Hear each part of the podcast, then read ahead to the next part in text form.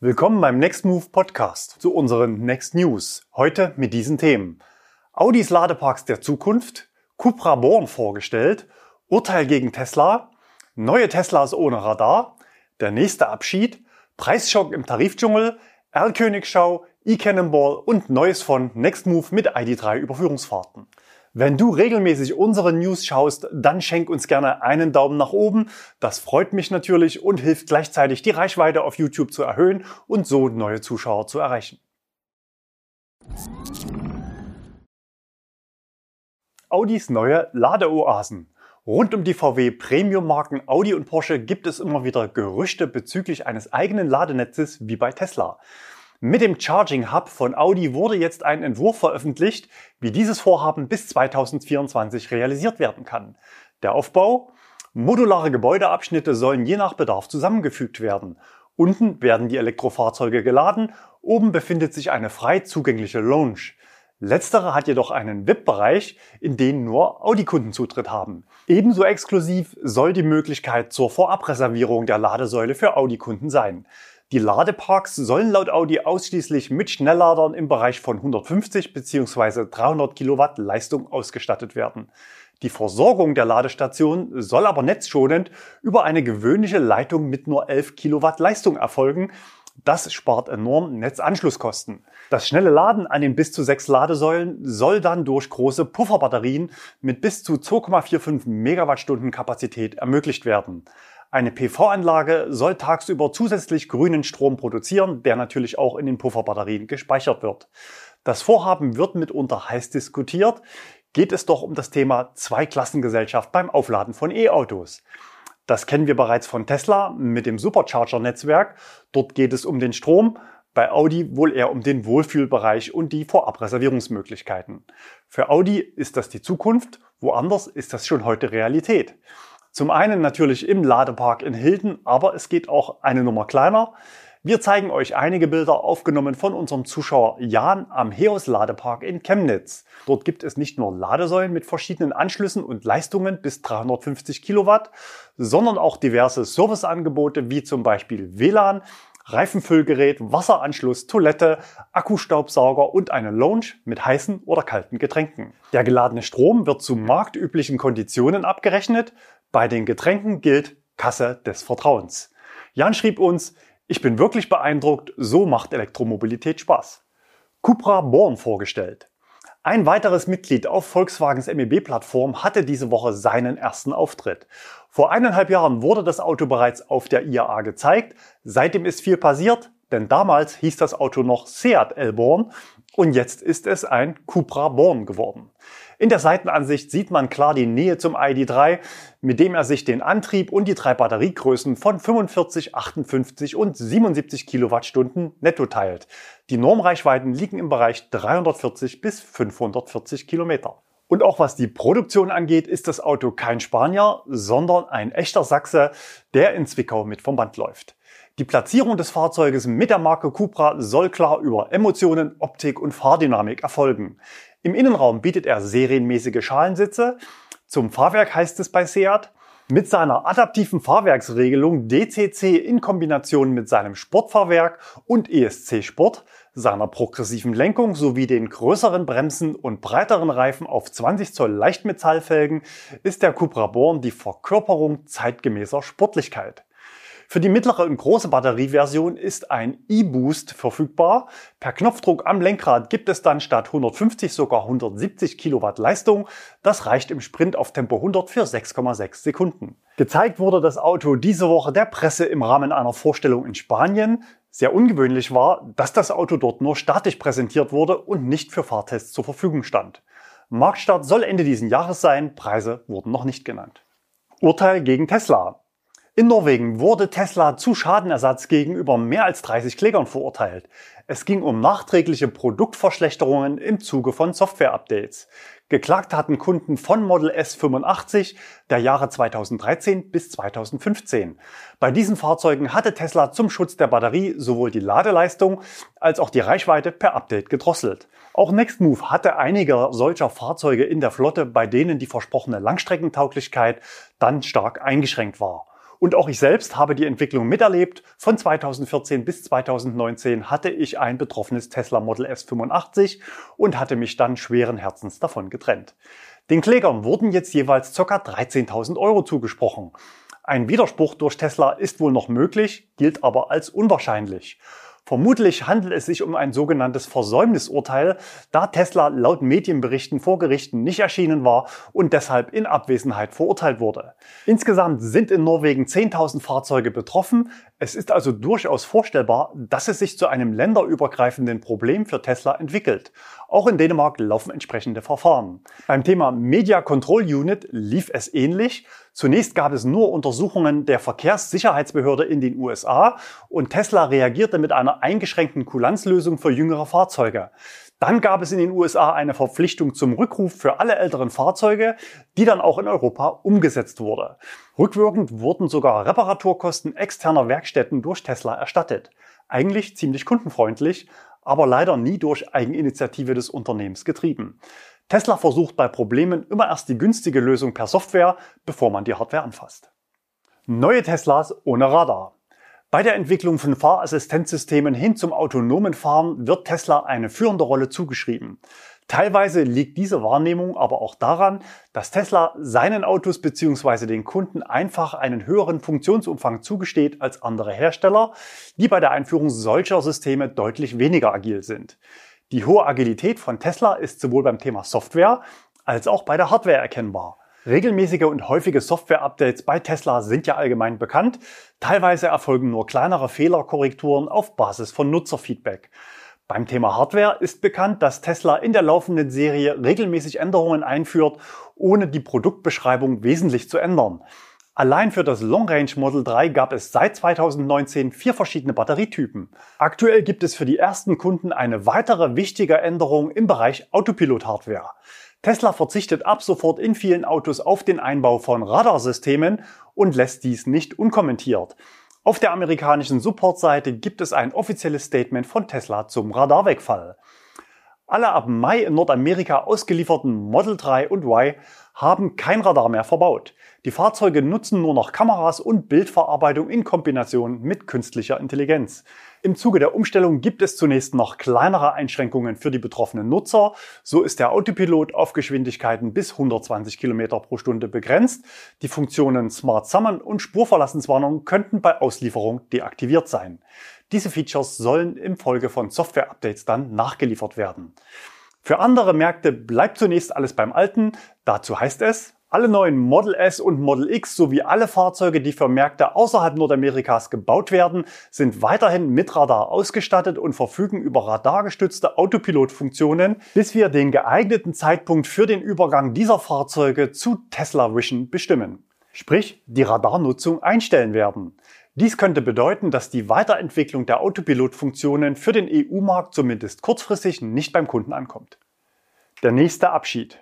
Vor zwei Wochen hatten wir hier auf dem Kanal den inoffiziellen Abschied des BMW i3 zum Jahresende angekündigt. Heute trifft es den nächsten, den Smart 44. Auch hier soll bald Schluss sein. Bis August sollen die Bestellbücher aber noch offen bleiben. Ob das jetzt eine gute oder schlechte Nachricht ist, muss jeder für sich entscheiden. Die Tatsache, dass ein Auto eingestellt wird, heißt ja nicht, dass man es nicht mehr kaufen oder leasen sollte. Offiziell bestätigt ist auch diese Nachricht noch nicht, aber bisher mussten wir uns hier auf dem Kanal noch nicht allzu oft korrigieren. Warum gerade der Vorvor und warum nur der? Die Frage beantwortet vielleicht ein Blick in die Zulassungszahlen. Im ersten Quartal lag die Quote an Viersitzer Smarts gegenüber dem Zweisitzer in Deutschland nur bei 26 Prozent. Und auch in absoluten Zahlen schneidet er zum Wettbewerb nicht so gut ab. So wurden mehr als viermal so viele VW E-Up im gleichen Zeitraum zugelassen. Aber die Marke hat viele Fans und gegenüber dem E-Up sogar einen gewissen Kultstatus. Wenn euch das Auto interessiert, dann testet ihn gerne mit Nextmove vor einer Bestellung im Alltag. Wir haben insgesamt 30 Smarts in der Flotte, davon 18 vor vor. Beide Varianten gibt es auch im Abo, zum Beispiel zur termingerechten Überbrückung bis zur Auslieferung des eigenen Stadtflitzers. Wie geht es weiter mit Smart? Die Marke soll durch Kooperation mit dem chinesischen Hersteller Geely weiterleben, aber aus dem Kleinwagen soll wohl bald ein SUV werden. Im September will man auf der IAA eine seriennahe Studie vorstellen. Das Auto soll deutlich an Größe zulegen und Platz für fünf Personen bieten. Gerüchteweise wird dem Auto sogar ein 800-Volt-System zugeschrieben. Der Trend hin zum SUV scheint unaufhaltsam. Preisschock im Tarifdschungel. Diese Woche gab es einen Paukenschlag im Tarifdschungel der Fahrstromanbieter. Der vermutliche Marktführer im Bereich Tarife ohne Herstellerbindung, NBW, hat sein Tarifmodell deutlich differenziert und die Preise in allen Tarifen erhöht. Die neuen Preise gelten ab dem 7. Juli und im Schnitt ging es um ca. 8 Cent pro Kilowattstunde nach oben. Das klingt erstmal wenig, Je nach Tarif und Ladestation sind das aber bis zu 45 Prozent Aufschlag. Durch die neue preisliche Differenzierung wurde das bisher sehr einfache Preismodell leider auch deutlich komplexer. Statt bisher zwei gibt es jetzt drei Tarife. Innerhalb der Tarife wird zudem beim Preis zwischen eigenen Stationen und denen anderer Betreiber unterschieden. Merken muss man sich die Preise natürlich nicht, denn sie werden auch in der App beim jeweiligen Ladepunkt mit angezeigt. Und genau wie bei den herstellergebundenen Tarifen geht auch bei NBW der Trend zur Grundgebühr. Denn nur gegen 4,99 Euro monatlich gibt es den günstigen Vielladertarif. Die bisherige tarifliche Gleichstellung zu diesem Tarif von Energiekunden, ADAC-Mitgliedern und Hyundai-Kunden entfällt. Diese Gruppen laden alle nur noch zum Vorteilstarif, bekommen also nicht mehr den günstigsten Preis. Zur Preiserhöhung hieße es in der Pressemeldung, vor diesem Hintergrund passt das Unternehmen das erste Mal nach über zwei Jahren seine Ladetarife moderat an. Das ist so nicht ganz zutreffend. Zum einen hat der NBW ja eine sogenannte Blockiergebühr nach vier Stunden eingeführt, die aber eigentlich ein schlichter Zeitzuschlag ist, da ich sie als Kunde auch zahle, wenn mein Auto noch lädt und damit Umsatz macht. Zum anderen hatte man für Ionity einen Sondertarif Hochpreisanbieter eingeführt. Weiter schreibt NBW, wir wollen unseren Kundinnen und Kunden ein transparentes und faires Preismodell anbieten. Unsere Meinung? NBW ersetzt das bisher transparente Preismodell durch einen hauseigenen Tarifdschungel. Insbesondere die Unterscheidung zwischen eigenen Ladesäulen und anderen Betreibern macht die Sache kompliziert und schreckt vor allem Einsteiger ab. Ein einheitlicher Mischpreis wie im Standardtarif wäre hier wohl eine Überlegung wert. Schreibt uns gerne in die Kommentare, was ihr von den neuen Tarifen haltet. 2020 hat der NBW die Maingau Energie als Liebling der Community abgelöst. Mit dem neuen Tarif wackelt dieser Status aber erheblich. Nextmove schaut natürlich unabhängig auf Marktentwicklungen und sucht gemeinsam mit euch nach Alternativen. Was heißt das für unser Tarifdschungelbuch? Wir haben lange im Team drüber diskutiert. Die erste Reaktion war klarer Fall. Damit fliegt NBW raus aus dem Dschungelbuch. Denn wir empfehlen nur günstige und transparente Tarife ohne Grundgebühr. Allerdings gehört es auch zur Wahrheit, dass man aktuell als Elektroautofahrer mindestens eine Rückfalloption in der Tasche haben sollte. Wir listen daher ab sofort nur noch den NBW Standardtarif. Damit habt ihr keine monatlichen Fixkosten und könnt im Notfall für 45 bzw. 55 Cent laden. Vor dem Hintergrund der Preiserhöhung bei NBW ist jetzt EWE Go das attraktivste Angebot im Markt, das unsere gesetzten Kriterien erfüllt. Normales Laden für 39 Cent und schnelles Laden für 49 Cent pro Kilowattstunde inklusive preisgleichen Zugang zum Ionity-Netzwerk. Selbst an NBW-Ladesäulen ladet ihr mit EWE Go für 6 Cent weniger als im NBW Standardtarif. Die Frage ist natürlich, wie lange EWE Go seine Preise noch aufrechterhalten wird. Die dazugehörige App heißt übrigens Punktladung. Die Bewertungen im Play Store sind allerdings eher durchwachsen. Viele Nutzer sind mit der App sehr unzufrieden. Auch die Anbieter aus dem Ladenetzverbund werden nun wieder interessanter. Schaut einfach nochmal zwei bzw. drei News-Sendungen zurück, wenn euch interessiert, welche preislichen Chancen dort liegen und welche Besonderheiten das Vertragswerk im Ladenetz mit sich bringt. Im Ladenetz gab es diese Woche auch noch Zuwachs mit 15 neuen Stadtwerkepartnern. Eine weitere Alternative, gerade für Vielfahrer, können verschiedene neue Anbieter mit Ladeflatrates sein, die aktuell wieder verstärkt in den Markt treten. Solche Tarife sind natürlich nicht neu, waren in der Vergangenheit aber nicht wirklich erfolgreich. Das Problem liegt meist darin, dass sie bevorzugt von preissensiblen Nutzern gebucht werden, die rechnen können und sich eine Ersparnis erwarten. Ersparnis für den Nutzer heißt aber meist auch Defizit für den Anbieter. Insofern tragen solche Geschäftsansätze wohl nur dann, wenn neben dem Ladestrom noch andere Dienstleistungen verknüpft angeboten werden. Oder wenn es gelingt, Bequemlichkeitsnutzer in den Tarif zu locken, die zwar meinen, einen guten Deal zu machen, aber dann doch nicht so häufig kommen. Fitnessstudios funktionieren mit diesem Geschäftsmodell ganz gut. Es bleibt also spannend, abonniere unseren Kanal, wenn du im Tarifdschungel den Überblick behalten willst. Erlkönigschau. Heute sehr kompakt mit zwei internationalen Einsendungen. Zum einen aus Kalifornien ein Tesla Semi-Truck, erwischt von Peter. Die Markteinführung des Tesla Semi verzögert sich übrigens weiter aufgrund von fehlenden Batteriezellen. Derzeit geht Tesla von 2022 aus. Und wir schauen nach Dubai. Kein Auto, sondern eine Ladestation. Und es ist auch wirklich kein Zapfhahn für fossile Brennstoffe mit dran. Vielen Dank für dieses Bild an Christoph. eCannonball 2021. Dieses Jahr gibt es bereits die vierte Auflage dieser Vergleichsfahrt von Elektroautos quer durch Deutschland. Was dieses Jahr auf dem Programm steht, wie man sich bewerben kann, das erfahrt ihr jetzt direkt vom Veranstalter. Moin, lieber Stefan, moin, liebes Next Move Team und moin, liebe Zuschauer. Stefan, 2018 hast du gewonnen beim E-Cannonball. 2019 warst du dabei. 2020 hatten wir einen Riesenerfolg und auch dieses Jahr vom 24. bis zum 26. September machen wir wieder eine Riesensause. 70, wir haben aufgestockt. 70 rein elektrische Fahrzeuge sind dabei, inklusive fünf Motorrädern und den Selbstbauten. Wir fahren von A nach B diesmal von Mörs nach München, aber es wird auch wieder eine Aufgabe geben. Das wäre ja einfach. Und die Aufgabe erfahren die Teilnehmer erst am Start. Weil sonst könnten sie ja planen. Das ist doch langweilig.